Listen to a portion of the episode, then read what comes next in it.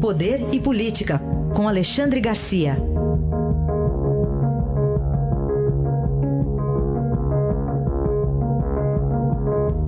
Alexandre, bom dia. Bom dia, Raíssa. Bom dia, Carolina. Bom dia. Bom, presidente Bolsonaro de volta aqui ao Brasil. Vamos tentar aqui com você fazer um balanço dessa visita dele aos Estados Unidos, especialmente o encontro de ontem com o presidente Trump. Pois é, na minha avaliação foi um sucesso essa viagem. Foram décadas de anti-americanismo e foi reatada essa aliança histórica nacional que ficou meio engasgada lá no governo Geisel. Né? E, mas, enfim, o, o, teve manifestações de confiança, como foi a visita à, à Central de Inteligência, Agência Central de Inteligência. Teve a atuação do presidente da Comissão de Relações Exteriores da Câmara, o filho do presidente, o deputado mais votado, Eduardo Bolsonaro, convidado pessoalmente por Trump para participar da, do encontro restrito no, no Salão Oval. Né? Conversaram sobre grandes temas. O Brasil foi, foi convidado, não, mas enfim, eh, Trump disse que o Brasil poderia participar da Aliança eh, do Atlântico Norte, né? e aí dirão, não, mas o Brasil é um país do Sul. Não, mas peraí, Amapá, Roraima, parte do Amazonas já estão no hemisfério norte.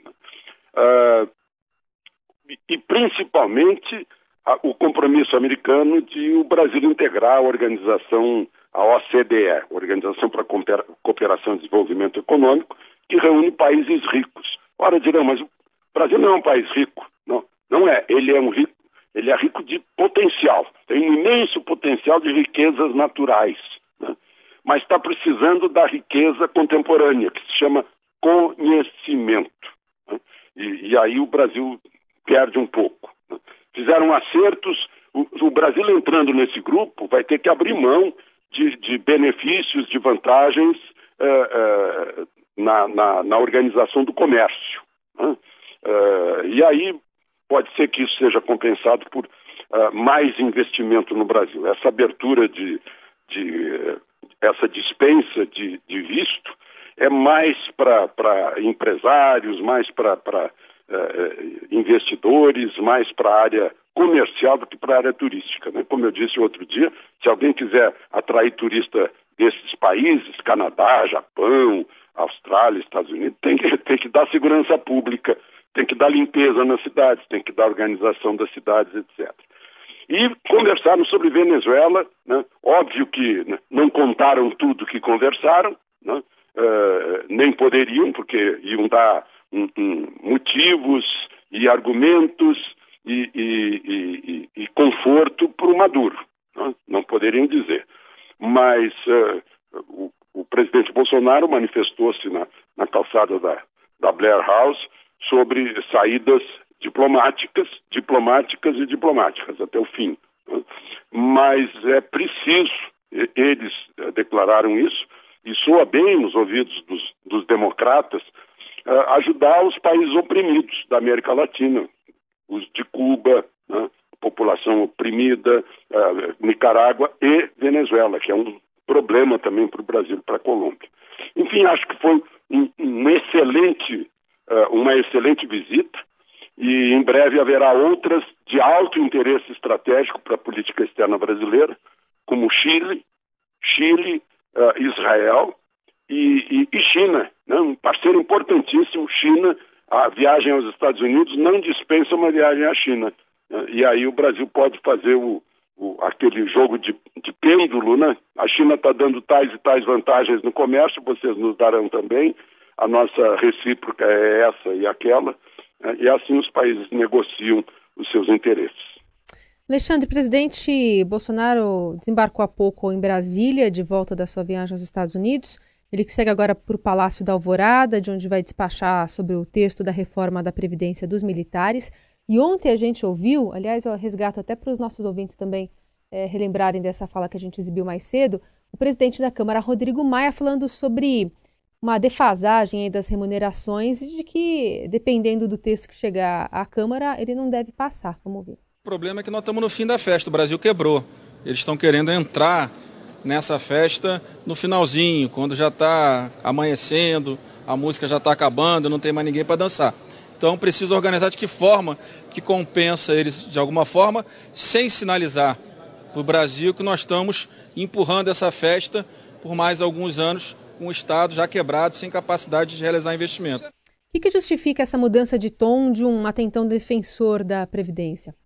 Pois é, eu acho o seguinte, que realmente é uma festa, o Titanic da, da Previdência está afundando, né? não dá para ficar tocando a música, para a orquestra ficar tocando. Não, tem que, tem que descobrir onde está o buraco tapar o buraco que o iceberg fez dos excessos de, de gastos da Previdência. Né? Então, é, é isso mesmo. Agora, também é preciso ter cuidado né, de todo essa, esse zum, zum, zum de, de Previdência dos militares, para não falar da Previdência da Câmara, do Senado e do Judiciário, que são aposentadorias gigantescas em comparação com as outras. Então é preciso ficar muito atento para dar, dar equilíbrio nisso. O governo está tratando agora dos militares, mas o Senado, principalmente, e o Poder Judiciário, é preciso não perder a, a visão também. Né? Esse, esse é o alerta. Agora, é preciso, sim, óbvio, né, todos cedermos um pouco para tapar o buraco do Titanic, que está afundando e leva todo mundo. Todos os passageiros vão juntos. Como disse o Paulo Guedes outro dia, eh, a gente tem que pensar nos nossos filhos, netos e bisnetos né, na hora dessa reforma da Previdência. Alexandre, agora a gente tem a oportunidade de sair um pouco do, daqueles assuntos mais pesados do dia a dia, mas para falar de um assunto importante também, a premia... você falou agora em aposentadorias astronômicas, vamos falar de um astrônomo e de um físico brasileiro, Marcelo Gleiser, premiado internacionalmente por uma visão também complementar aí de, da ciência, da filosofia e da espiritualidade. É verdade, é verdade. Eu falei também sobre o novo patrimônio das nações, que é o conhecimento. E quero lamentar que o Marcelo Gleiser tenha precisado uh, lecionar uh, lá no, no, no, Dartmouth College, lá em, em New Hampshire, né, porque aqui no Brasil não teve condições. Dois prêmios Jabuti em livros dele, né, agora ganha esse prêmio Templeton, que já foi dado para o bispo sul-africano Desmond Tutu, para o Dalai Lama, para a Madre Teresa de Calcutá, não é pequeno prêmio. 5 milhões e meio de reais, o equivalente a isso. É o, o eu diria, Nobel do Pensamento. Ele leciona lá, no, lá nos Estados Unidos física, astronomia, né, é, forma turmas, e é um orgulho, um orgulho imenso para o Brasil ter um, uma celebridade de pensamento, de, de, raciocínio, de cabeça, como o Marcelo Gleiser, 60 anos. É um, eu acho que equivale aí à fama que ganhou o Pelé. Ele é um, um camisa 10 do pensamento, do conhecimento sobre o cosmos, sobre a, a, a formação do universo, a missão da humanidade. Né? Nós temos uma celebridade mundial. Eu, eu pensei que eu ia encontrar assim na primeira página dos jornais, nos, em todos os, os discursos de hoje de manhã, as informações, né? porque é realmente um fato relevante. E serve para a gente pensar também por que, que um, um, intelectual com essa cabeça precisa lecionar nos Estados Unidos e, e não aqui nas universidades brasileiras que talvez estejam preocupadas com questões já do passado, né? questões filosóficas, ideológicas que já passaram, que já não existem. Ele se projeta, ele vai para frente pensando sobre destino e missão da humanidade. Aí a análise de Alexandre Garcia, que volta amanhã ao Jornal Dourado. Obrigado. Até amanhã. Até amanhã.